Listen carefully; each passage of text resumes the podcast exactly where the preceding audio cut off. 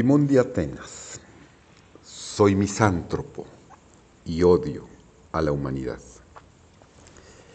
Esta obra es acerca de la relación del hombre con el mundo en el que vive. Es llamado por Shakespeare el mundo inferior, cuyo término es una pista de la relativamente baja posición de esta tierra en la suprema escala del ser, de acuerdo con los antiguos. El hombre está conectada con, con, el mundo que lo rodea a través de sus sentidos y lo que sus cinco sentidos le muestran es un mundo de ilusiones. 1.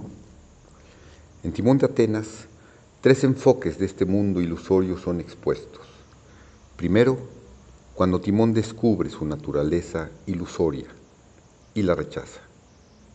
Segundo, cuando Alcibíades lucha contra ella. Y tercero, cuando Apemantus la acepta. Los tres enfoques se exponen como algo que debe ser evadido. El enfoque ideal no es expuesto en esta obra, sino debe ser buscado en otras suyas. En la primera escena, el poeta y el pintor, con su conversación, sirven como una especie de coro. Quienes aprenden el mundo no enteramente por los sentidos y por eso pueden ver más claramente la naturaleza ilusoria de aquello que los sentidos revelan. Lo siguiente que dice el poeta, el coro griego que habla, se puede aplicar a cualquiera. Con mucha amplitud, mi libre rumbo de recreo y diversión no se detiene en particularidades, sino se mueve en un vasto mar de ceras, sin malicia, ecuánime que no infecta el curso que llevo en más de una coma. With amplest entertainment, my free drift halts not particularly, but moves itself in a wide sea of wax. No leveled malice infects one comma in the course I hold. 1148-51.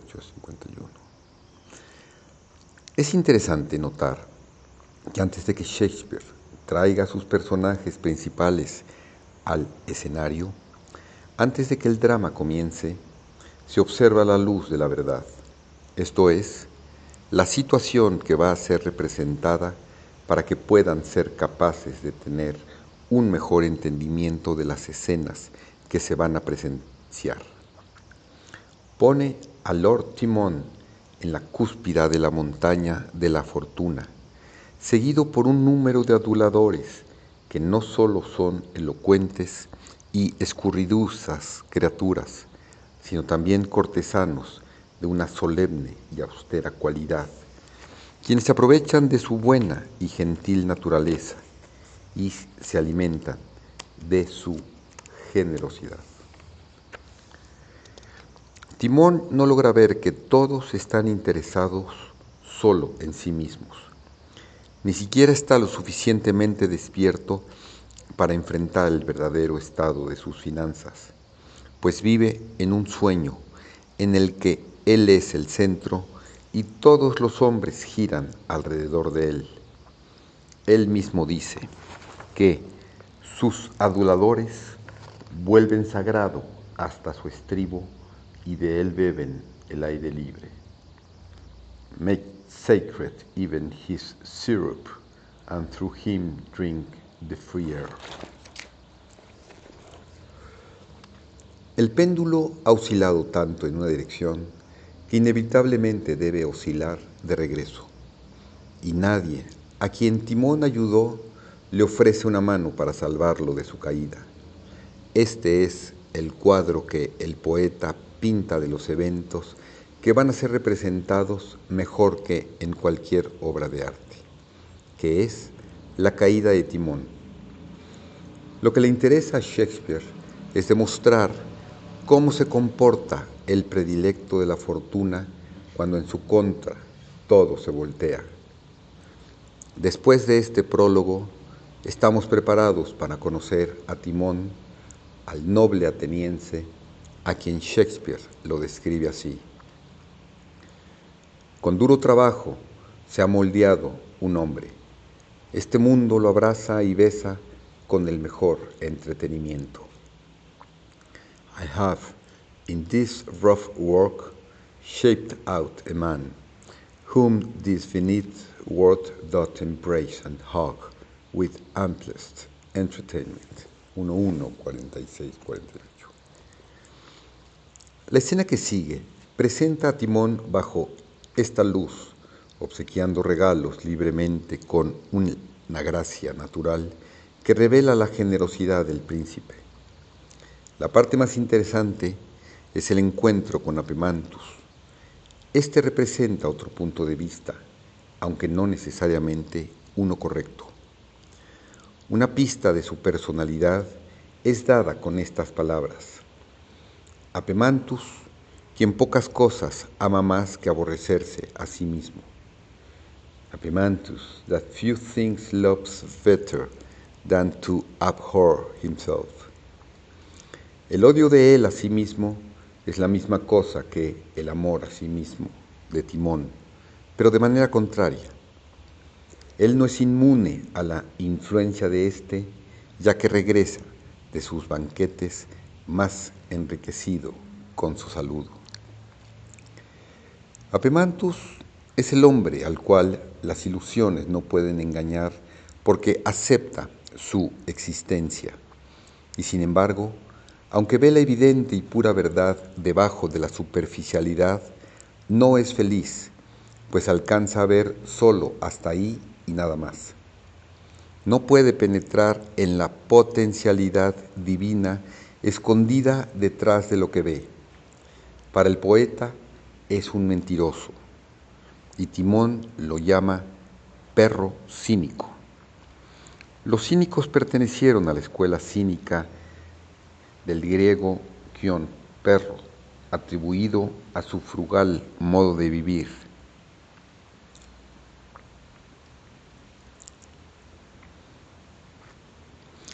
Basta ver cómo satiriza amargamente la gentileza del hogar al decir la strain del hombre lo ha vuelto babuino y mono. The strain of man's breath out into baboon and monkey. The strain, forzar a una parte del cuerpo o de uno mismo a hacer un esfuerzo extenuante o insul, inusualmente grande. Timón, por su parte, cuando Apemantus le dice, vengo para que me saques de aquí, I come to have thee trust me out of doors, lo reprende por su mala educación. Eres grosero, tu humor no te convierte en hombre, y eso es censurable. You've got a humor, there does not become a man. Tis much to blame. Es decir, cada uno ve en donde el otro está equivocado. Para Timón, Apemantus es un hombre que siempre está enojado y por lo tanto es anormal. Pues en un hombre normal su humor, su ira, su furor brevist est. 2. En el banquete, Timón se ve rodeado de una compañía de hombres agradables y simpáticos, a quienes considera sus amigos. No los ve como aduladores o parásitos envidiosos. Apemantus, sigilosamente, mira a su alrededor diciendo, me pregunto, si los hombres se atreven a confiar en ellos mismos. I wonder men their trust themselves with men. Y toma agua, pues desconfía del vino. Después, al observar a quienes acompañan a Timón bajo esa luz, dice, la verdad, como siempre, descansa en el punto medio de los opuestos. El tercero del trío, Alcibíades también está presente en el banquete y es recibido alegremente por su anfitrión, quien le hace esta mordaz observación. Preferirías estar en un desayuno de enemigos que en una cena de amigos. You had rather be at a breakfast of enemies than a dinner of friends. En ese momento, Timón se acerca a un estado de orgullo extremo cuando, regocijándose con sus amigos, les dirige palabras de afecto y con lágrimas en sus ojos les asegura lo mucho que los aprecia y que depende de su ayuda en momentos de necesidad. Oh, precioso consuelo es tener tantos como hermanos, disponiendo cada uno de sus fortunas. Oh, what a precious comfort is to have so many, like brothers, commanding one another's fortunes. 1, 2, 13, 15. Apemantus insinúa cínicamente que las lágrimas de Tinón son provocadas, no espontáneas. Durante el banquete hay un interesante entreacto del baile de las Amazonas, anunciado por Cupido, cuyo discurso dirigido a Timón vale la pena destacar. Saludos a ti, digno Timón, y a todos, los mejores cinco sentidos que a su sabor recompensas. Estos reconocen a su patrón y libres vienen para gratificar tu abundante corazón. Oído, gusto, tacto y olfato, de tu mesa se levantan complacidos y no vienen sino para agasajar tus ojos.